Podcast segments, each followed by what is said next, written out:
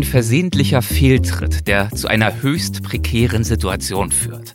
In dieser Folge der Reiseflops begeben wir uns in den Iran. Und zwar gemeinsam mit Fotograf, Referent und Autor Andreas Pröwe. Ich bin Erik Lorenz, herzlich willkommen und los geht's. Ja, bei meinem heutigen Gast, Andreas Pröwe, da klingt schon die Titel seiner Bücher nach großen Abenteuern und nach tiefen Einblicken. Es sind Titel wie mein Traum von Indien, im Rollstuhl von Kalkutta bis zur Quelle des Ganges. Oder auch meine orientalische Reise auf den Spuren der Beduinen durch Syrien, Jordanien und Persien. Oder auch Erleuchtung gibt's im nächsten Leben, eine verrückte Reise durch Indien. Oder Abenteuer Mekong, 5700 Kilometer von Vietnam bis ins Hochland von Tibet. Oder schließlich auch, das ist das aktuellste Buch, gegen den Strom mit dem Rolli durch China 6000 Kilometer den Yangtze entlang. Also da merkt man schon, er macht keine halben Sachen. Und von einigen dieser Reisen hat er uns auch bereits erzählt, und zwar im Weltwach-Podcast.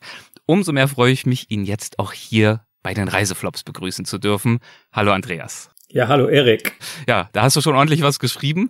Ganz toll. Also wenn man das nochmal so in der Dichte durchgeht, merkt man, du bist schon eine ganze Weile unterwegs. Ja, also ich habe jetzt mal auf den Kalender geschaut. 40 Jahre, vor 40 Jahren bin ich das erste Mal aufgebrochen und äh, da kommt natürlich ganz schön was zusammen. das heißt, mit dir können wir aus dem äh, Vollen schöpfen. Daher die Frage, wohin möchtest du uns denn heute mitnehmen? Ja, also ich habe äh, da so ein paar merkwürdige Geschichten aus dem Iran, aus äh, Persien. Das ja. hört sich halt schöner an, aber Iran, ne? Mhm. Wirklich schon, äh, was da, äh, also war sehr dramatisch, was da geschehen ist. Oh je, das klingt verheißungsvoll. Genau das mögen wir bei den Reiseflops.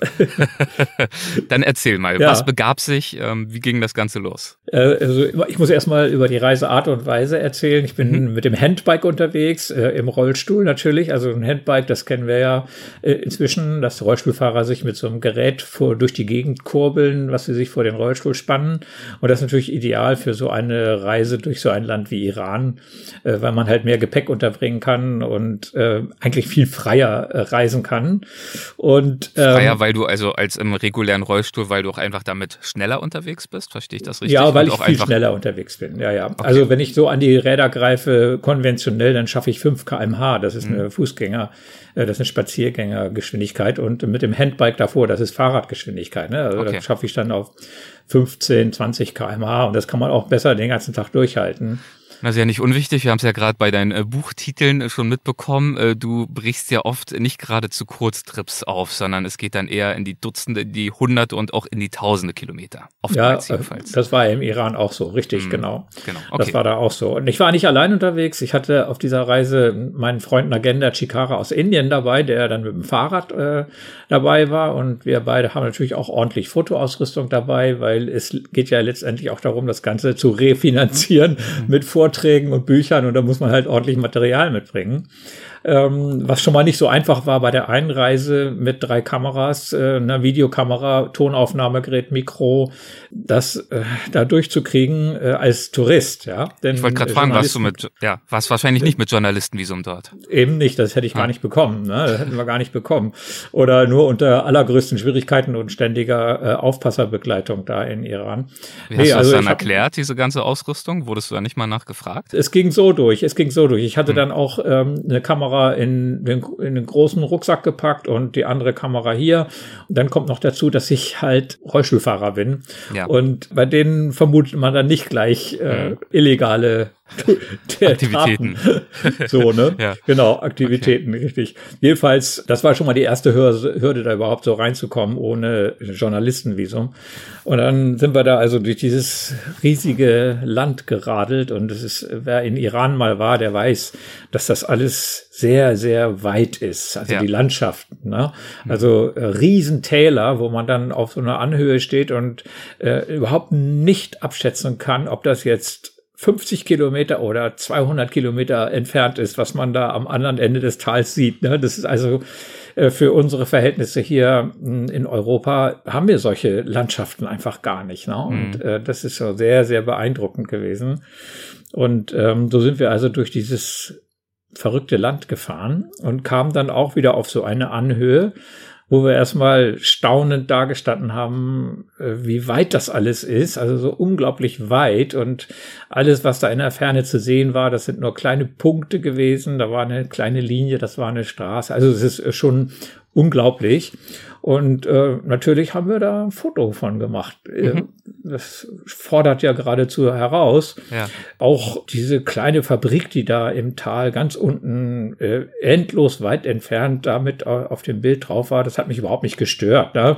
Also das war nur ein Punkt mhm. äh, auf dem Bild, weil normalerweise versuche ich Fabriken aus meinen Fotos irgendwie äh, rauszunehmen ne? oder eben äh, nicht zu fotografieren, weil das ja. manchmal das stört, aber das war, das war halt so weit weg. Also das hat mich überhaupt nicht gestört. Irgendwie so eine Fabrikanlage.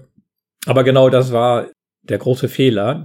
Aha, äh, okay. wir sind dann weitergefahren, wir sind dann diesen Abhang runtergefahren, um in dieses Tal zu kommen. Und dann sahen wir schon, dass weit entfernt auf unserer Straße, so eine elendig lange Straße, nur geradeaus, äh, da auf einmal so ein Fahrzeug in unsere Richtung kam. Äh, und je näher äh, dieses Fahrzeug kam, äh, umso klarer wurde es, das ist irgendwie ein Militär-LKW oder sowas, ne? Also so Camouflage, Tarn, Lackierung.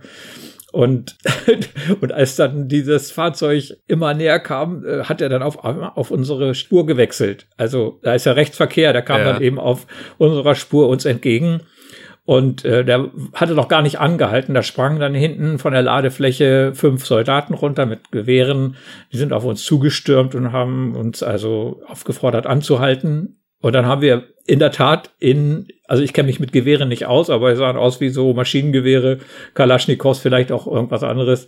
Jedenfalls haben wir in diese Läufe geschaut, die alle auf uns gerichtet oh, waren. Wow. Das war echt voll krass, ne? Okay, das war so also krass. Die, die meinen es wirklich ernst. Die haben es echt ernst gemeint. Da war jetzt nichts mehr von wegen, ach, der Rollstuhlfahrer, der ist harmlos, wie am Flughafen, wo sie dich noch durchgewunken haben, sondern äh, die waren ja, schlecht ja, nee, drauf. Das war, das war eine andere Nummer. Ja. Also, die haben uns beobachtet. Also es gab da überall dann auch so kleine Türme in der Landschaft. Das sind äh, Flugabwehrstationen äh, gewesen, Raketen gewesen, die wir dann später gesehen haben. Da gucken überall so ein Rohr raus, ne? aus so, eine, so, hm. so ein kreisrunder Betonwall, ne? und in der Mitte guckt ein Rohr raus Richtung Himmel.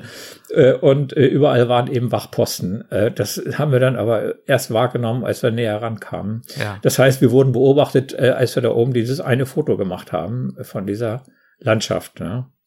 Und es konnte, sprach jetzt erstmal keiner direkt Englisch und dann kam eben aus dem Führerhaus äh, dieses LKW dann jemand raus, der uns klar gemacht hat, dass wir da jetzt illegal fotografiert hätten und dass wir äh, erstmal alle unsere ganzen Ausrüstung daher zeigen sollten. Also die Kamera und die Koffer vorne auf. Ich habe auf dem Handbike vorne einen Koffer drauf, wo meine Kameraausrüstung drin ist und alles. Ne? Und da waren dann eben die drei Kameras, die das, äh, die Videokamera, Tonaufnahme. Das, das lag dann alles offen da und da war dem Mann dann klar, der sprach Englisch, ne, der, der, dieser, der uns da dann auch angefangen hat zu verhören, dass das also kein normaler Tourist mit sich herumschleppt und dass mhm. wir äh, offensichtlich Journalisten seien, ja. Und ähm, dass wir das alles abgeben müssten, also es wurde uns abgenommen. Ähm, okay, aber Journalisten, also die Vermutung, die ist ja schon mal besser als äh, Spion, oder? Ja, ja, also äh, aber so das es ja. Ging ja noch weiter, ne? Es ging Ach ja Gott, wirklich okay. weiter. Ich wollte gerade fragen, also haben sich die die Gewehrläufe dann erstmal gesenkt, als es dann äh, hieß, ja, nee, ihr, ihr, nein, nein, ihr seid nein, doch Journalisten oder? Überhaupt nicht, überhaupt nicht. Nein, nein. Blieb also, die Situation also angespannt? Das blieb total angespannt. Die, äh, die haben die ganze Zeit die Gewehrläufe auf uns gerichtet und ähm, äh, dann stellte sie, wir mussten jetzt also mitkommen. Ja? Also mhm. irgendwie äh, wollten sie uns äh, natürlich nicht fahren lassen. Äh, ja. Und dann passten aber unsere Fahrzeuge, das haben die nicht auf den LKW bekommen. Das heißt, es musste jetzt äh, irgendjemand mit dem LKW zurückfahren, da wo sie herkamen, äh, ein anderes Fahrzeug besorgen, damit wir äh, aufgeladen werden konnten. Und äh, dann ist also der Typ mit dem LKW wieder weggefahren und die fünf Soldaten standen die ganze Zeit da ne, und haben die ganze Zeit, ohne ein Wort zu sagen, ihre Gewehrläufe auf uns gerichtet. Das, das ist ja auch abstrus. Ne? Also ich meine, ja. Ihr seid ja, ihr seid ja auch durchsucht worden. Die haben ja gesehen, dass ihr selbst ja, ja. nicht bewaffnet seid. Wo sollt ihr da auch hin in der Situation? Ja, also, genau. Also, naja. Ja, wo hätten wir auch hingesollt, ne? Ja, ja, genau. Und äh, dann kam also, dann wurden wir also verladen. Die kamen dann zurück mit so einem Fahrzeug. Wir wurden verladen und dann wurden wir dann eben zu der Station gebracht, wo die herkamen. Und da haben wir dann erfahren, dass das das nukleare Forschungszentrum war von ah, Natanz. Okay. Also äh, so eine eher mehr unterirdische Anlage als oberirdisch, aber oben waren halt auch ein paar Gebäude, äh, die man so gar nicht identifizieren konnte. Und vorne am Eingang war es war so ein großes Tor mit Wachposten und so weiter. Und da wurden wir dann äh, von einer weiteren Person in Zivil dann, äh, der auch Englisch sprach, dann eben, äh, den wurde uns wurde dann eben gesagt, dass wir da jetzt äh, illegal dieses mh, Forschungszentrum, also das Geheimste, was die Mullahs zu verstecken haben, ne? Das hatten wir jetzt fotografiert. Ah, ich wollte gerade sagen, also, also das krass. ist natürlich nochmal eine andere Nummer, als äh, wenn es jetzt irgendeine beliebige Militäranlage gewesen wäre. Ja, ja, genau. Nee, das war schon äh, äh, was Geheimes. Ne? Und, dann versteht man, dass die nicht so gut gelaunt waren. Ja, das wirklich. Und dann äh, natürlich, wir mussten äh, die, die, das war noch Analogzeit, ja. Wir hatten ja. also noch Filme in der Kamera. Es war kurz, kurz bevor die digitale Wende kam. Und äh, dann wollten die halt unsere Filme Filme haben, ja, und da waren natürlich auch noch Fotos drauf, die uns wichtig waren. Ja? Also auf dieses eine Foto hätten wir ja gerne verzichtet, wenn wir wieder freigekommen wären. Aber ich habe zu dem Mann gesagt, hey, äh, wir sind eigentlich nur Touristen und äh, wir haben halt ein großes Hobby und das ist Fotografieren. Ja, ich wollte ja auf keinen Fall in diese journalistische Richtung irgendwie ja. kommen. Äh, irgendwie haben sie es dann wohl auch abgenommen, dass wir wohl nur Touristen seien. Aber ich habe ihm dann gesagt, also wenn sie, kann man nicht irgendwie diese anderen Fotos retten, die dann auf dem Film, weil er wollte das alles rausziehen und belichten dann, ja, ne? ja. Den, den Film. Und dann habe ich ihm gesagt, also nehmen Sie den Film mit entwickeln Sie ihn, nehmen Sie dieses eine Foto, was wir versehentlich gemacht haben, raus und den Rest schicken Sie bitte an das Hotel in Teheran. Da hatte ich schon ein Hotel gebucht äh, für den Abflug. Äh, einen Tag vor dem Abflug äh, hatten wir dann ein Hotel gebucht und habe ihm gesagt, ob er das da nicht hinschicken kann, wenn sonst nichts Verwerfliches drauf ist. Ne? Ist aber auch ähm, mutig bis hin zu dreist. Also ich meine, vor ja, einer halben Stunde dreist, hast genau. du noch in der Wüste gesessen mit Gewehrläufen, fünf Stück, die ja. auf dich gerichtet sind. Jetzt spulen wir ein Stück nach vorne und du sitzt da und diskutierst mit deinem äh, Verhörer, dass er dir doch ja. bitte deine Fotos nachschicken möge. Also äh, das kann ich dir erklären. Äh, äh, also äh, ich habe nämlich gemerkt, dass der Mann nicht so ganz ohne Humor war okay. und dass er auch selber irgendwann gemerkt hat, dass wir offensichtlich keine Spione waren, weil er hat auch von Spionage gesprochen, okay. natürlich. Ne? Mhm. Ne? Ja, und äh, ich habe ihm dann gesagt, also oder israelische Spione, weil äh, es sind natürlich naheliegend, dass israelische Spione da nach Iran kommen, um zu schauen, wo sind die Nuklearanlagen oder das wissen sie wahrscheinlich sowieso schon. Äh, Habe ihm also gesagt, dass, ähm, dass es doch abwegig wäre, dass Israel einen Rollstuhlfahrer hier in den Iran schickt, um, um die Nuklearanlagen auszuspielen. Und außerdem, das habe ich ihm dann auch noch gesagt, als ich gemerkt habe, äh, dass so äh, seine Mundwinkel sich langsam lifteten, äh, ja. habe ich ihm gesagt, dass die Satelliten über uns, die Amerikaner uns doch sowieso genau beobachten hier und genau wissen, was wir hier machen und jeden Quadratzentimeter äh, schon abgescannt haben. Und da musste er dann auch zugeben, ja, äh, das ist schon richtig. Und äh, dieses Foto, was wir da gemacht haben, äh, wo kilometerweit entfernt das nukleare Forschungszentrum drauf ist, da ist doch nicht wirklich was zu sehen. Und dann sind wir tatsächlich äh, mit diesem Abkommen da rausgekommen, äh, dass er den Film entwickeln lässt und schaut, was geheim ist da drauf. Und das darf er auch rausschneiden und den Rest soll er uns bitte nach Teheran schicken. Ne? Und dann durften wir weiterfahren. Oh, wie erleichtert warst du, als du aus diesem ja. Gebäude, aus dieser Anlage dich dann wieder entfernt hast? Das war unglaublich, ne? Also, weil in diesen Stunden, in denen du da festsitzt, da weißt du ja nicht, ob das jetzt drei Monate oder ein halbes Jahr dauert, im Gefängnis mhm. landest oder ob du nach einer Viertelstunde schon wieder nach Hause kannst oder weiter kannst. Ne? Ja, das stimmt. Und ähm, es ist ja in der Tat so, dass die äh, Geiseldiplomatie der Iraner, äh, die hat es da auch schon gegeben, dass sie also äh, regelmäßig Leute irgendwie festnehmen, die eine kleine kleines Vergehen begangen haben. Da habe ich ehrlich gesagt auch dran gedacht die ganze Zeit. Also es wäre ja ein leichtes ja. gewesen. Ich will Ihnen jetzt nicht vorwerfen, dass Sie das ständig und bei allen machen, aber wenn man nun gerade gerade Pech hat mit dem Timing und dann das Label äh, Spion bekommt, äh, schon ein wunderbarer ja. politischer Gefangener. Ganz genau, ganz genau. Ne?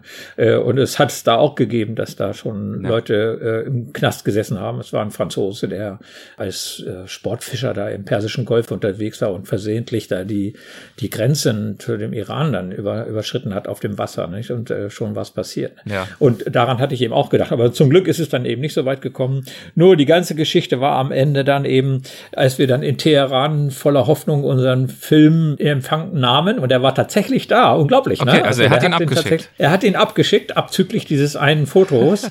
äh, allerdings ähm, war die äh, Entwicklungschemie wo sowas von schadhaft, dass äh, der ganze Film eigentlich nur eher so ein orangenes Rauschen war. also der Film war letztendlich dann doch hin, konnte man nicht verwenden. Ja, verdammt.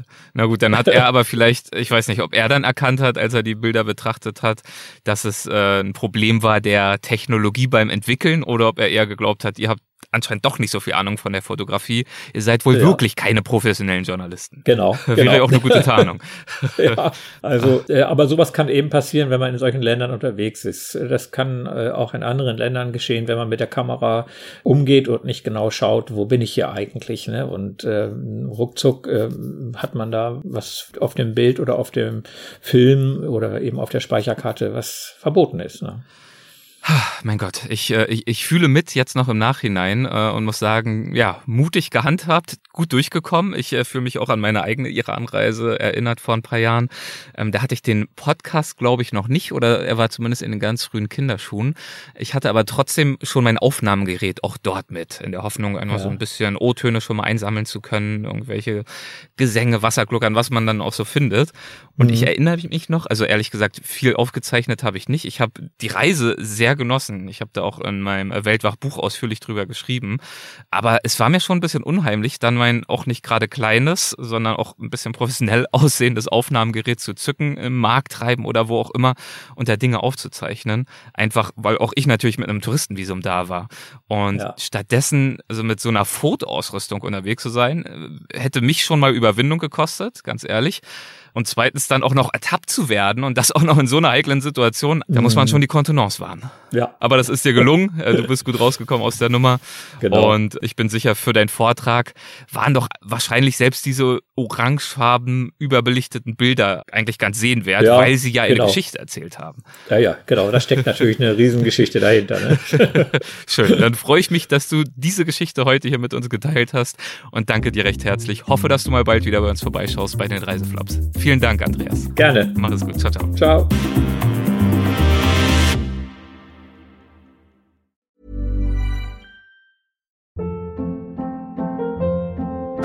Hold up. What was that? Boring. No flavor. That was as bad as those leftovers you ate all week. Kiki Palmer here, and it's time to say hello to something fresh and guilt-free. Hello Fresh. Jazz up dinner with pecan-crusted chicken or garlic butter shrimp scampi. Now that's music to my mouth. Hello Fresh. Let's get this dinner party started. Discover all the delicious possibilities at hellofresh.com.